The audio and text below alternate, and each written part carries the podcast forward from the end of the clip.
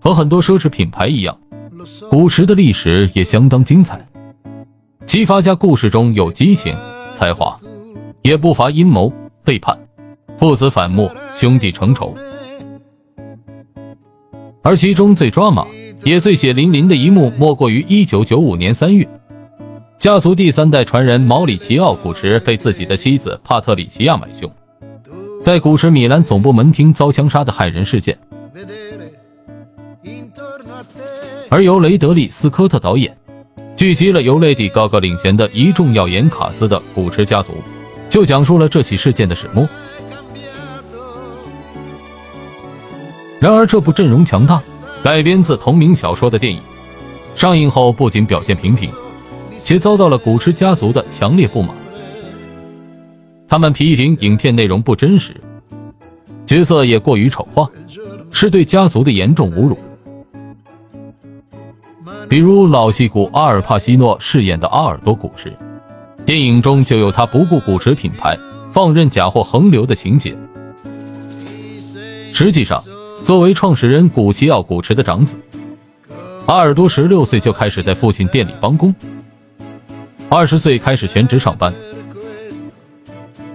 因为喜欢植物学，也正是阿尔多设计出了后来受到包括英格丽·褒曼在内的一众明星名媛们青睐的竹节包。成为古驰腾飞的转折点。接管古驰后，他更一改父亲谨慎策略，大力开拓疆土，把古驰带入一个快速发展的兴盛阶段。更大的丑化则发生在阿尔多的小儿子保罗身上。电影中，其由大帅哥杰瑞德莱托自毁形象出演的这个角色。被塑造成一个品味庸俗且性格懦弱的白痴，但实际上，保罗是古驰第三代子孙中最有才华的一个，也最受父亲器重和信任。他长期担任古驰的设计总监，更在后来被提拔为集团副总，是未来继承王国的第一人选。然而，因为理念分歧，保罗偷偷在纽约自立门户。引起专制的父亲的暴怒，将保罗逐出管理层，还一纸诉状将其告上法庭。虽然这迫使保罗认错，但对父亲仇恨的种子也借此埋了下来。如电影所述，其堂弟毛里奇奥趁保罗没落时与其联合，共谋了一场三代目造反大计，把阿尔多从公司挤走。毛里奇奥也凭借从自己父亲处继承的股份优势，成为古驰新掌门人。但将毛里奇奥的大伯，也就是自己老爹举报送入监狱，可不是受前者诱骗，而是保罗自己蓄谋已久的。要知道，光举报父亲的录音证据，他就攒了好几年的，里面涉及众多他在董事会上故意向父亲提及的一些没法在台面上讨论的问题。最终，其父阿尔多在八十一岁高龄时，因逃税被判入狱一年零一天。可见，真实的保罗是个多么狠的角色。而历史中，保罗同时还举报了其昔日盟友毛里奇奥，只不过后者很快就设法摆脱了逃税罪名，回到意大利重掌公司。这起事件也让毛里奇奥意识到，古驰家的人没一个能靠得住，所以他决定用钱彻底买断堂兄弟们手中的股份。因为生活奢靡，这很快就得到了包括保罗在内的几乎所有古驰家男人的响应。但与此同时，毛里奇奥也很缺钱，所以他不得不引入外部投资者，卖掉近半股份后，才坐稳江山。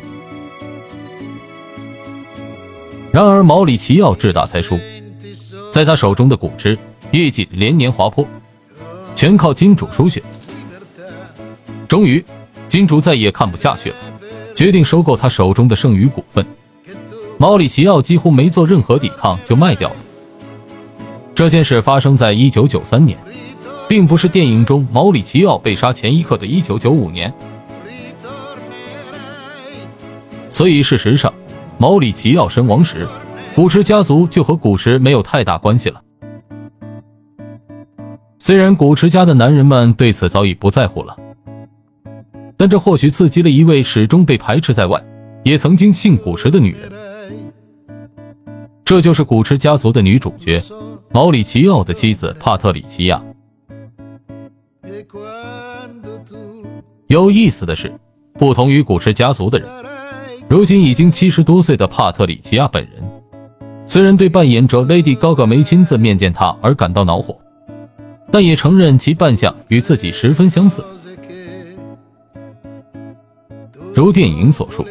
这对昔日爱侣相识于米兰富二代吃喝玩乐圈的一个派对上，凭借像伊丽莎白·泰勒的长相，帕特里奇亚一眼就吸引了毛里奇奥。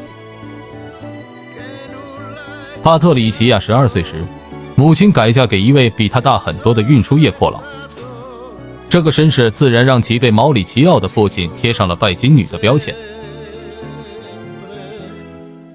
据说，为了阻止两人的婚姻。夫妻甚至动用关系找到米兰主教，恳请其不要允许这对新人结合。不过最终无济于事。二人一九七二年成婚，没有一个古驰家族成员到场。直到夫妻二人的大女儿降生，毛里奇奥的父亲才和他们和解。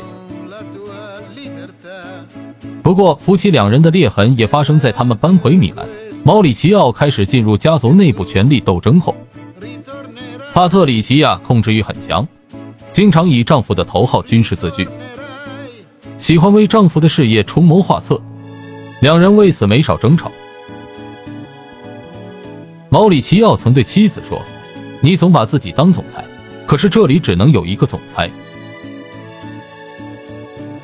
另外，帕特里奇亚奢靡的生活方式也给了他不少压力。一九八五年，在某次争吵后。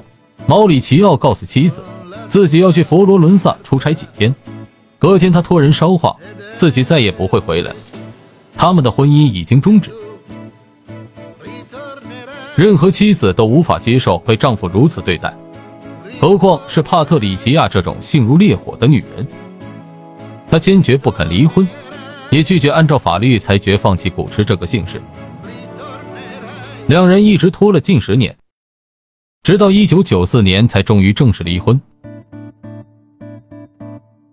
尽管毛里奇奥已热恋上了自己儿时就结识的意大利室内设计师宝拉·弗兰基，帕特里奇亚这期间始终以古驰女主人的身份高调露面。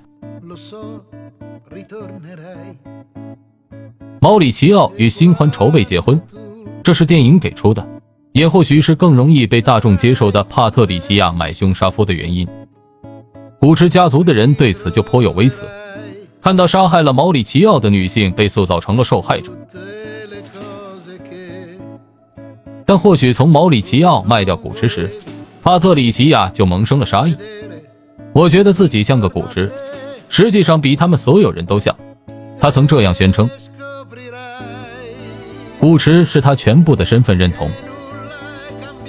因此，除了婚姻，她更无法原谅丈夫竟然把她卖掉。丢掉家族产业，这比什么都不能忍。古驰谋杀案当年轰动一时，帕特里奇亚更是被媒体称为“黑寡妇”。其过程其实比电影所描述的更狗血。帕特里奇亚托自己的神婆闺蜜，随便找了一家酒店的守夜人买凶，这位中介又去找了另一层中介，才联络到负责执行的枪手。由于买凶尾款一直没付清，两年后，最初那位守夜人居然还打算买凶杀掉帕特里奇亚，结果问错了人，对方直接报警，将他们一网打尽。帕特里奇亚一直不肯认罪，但铁证如山。除了合谋者的口供，她日常打给丈夫的恐吓电话、留言和录音带外，她的日记也暴露了一切。在毛里奇奥遇刺的那天，他只写下一个词，天堂。此外，他至少向两任清洁工开过价，尝试买凶，还曾咨询过律师，如果亲自杀死前夫，还能不能分割遗产。另外有意思的是，在这起谋杀案中起到重要作用的那位神婆闺蜜，电影中的扮演者塞尔玛海耶克是开云集团的老板娘。而如今古驰品牌正归开云集团所有。所以，虽然古驰家的人不满意，古驰品牌可是为电影提供了服装设计和道具的详尽档案。电影结束于帕特里奇亚走上法庭。宣判的那一刻，他还坚持纠正法官对他的称呼，请叫我古驰夫人。他的后续人生也相当戏剧性。在服刑十八年后，帕特里西亚获得减刑出狱。据说在狱中，他依然保持着贵妇派头，曾不顾监狱守则养了只雪貂当宠物。狱方曾劝他以工作来换取假释。被他以这辈子都没工作过拒绝了。不过，最终他还是通过工作获得了减刑。出狱后，仍一直靠这份在米兰时尚精品店里为客人提供穿搭建议的工作谋生。对此，他非常在行。他继承了千万级财产的两个女儿过着富足生活，却很少和母亲联系。据说也没给过他钱。帕特里奇亚甚至没见过自己的外孙们。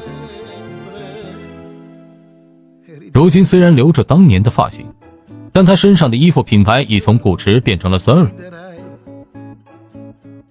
主持这个1921年创立于意大利佛罗伦萨的奢侈品牌和其家族，经历过百年的繁荣、动荡和复兴后，最终在银幕上却留下了一段充斥丑闻和血案的一地鸡毛的故事。